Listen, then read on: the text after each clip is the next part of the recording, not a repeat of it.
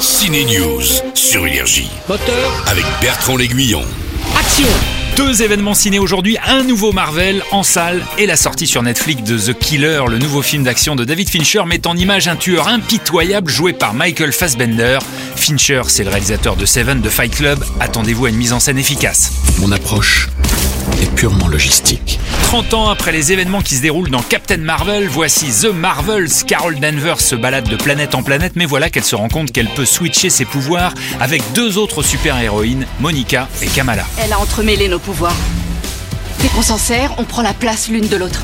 Chat alors, dans l'univers Marvel, les Flerkens sont des animaux qui ressemblent à des chats et peuvent sortir de leur gueule des tentacules géantes.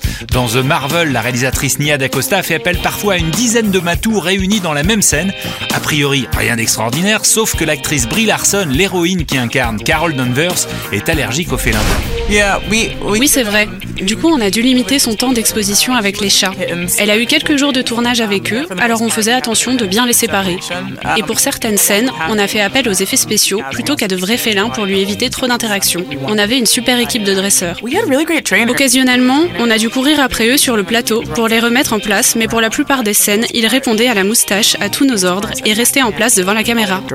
C'est qui le gentil chat, son papa, un goose? Ce Miaou Marvel est à voir au ciné uniquement. Et il y a une autre curiosité à voir en salle, la transformation physique de Benjamin Laverne dans le rôle de l'abbé Pierre. C'est un autre film, bien sûr. Le créateur d'Emmaüs en France avait un passé de résistant qui est montré dans ce biopic. Énergie. Ciné News.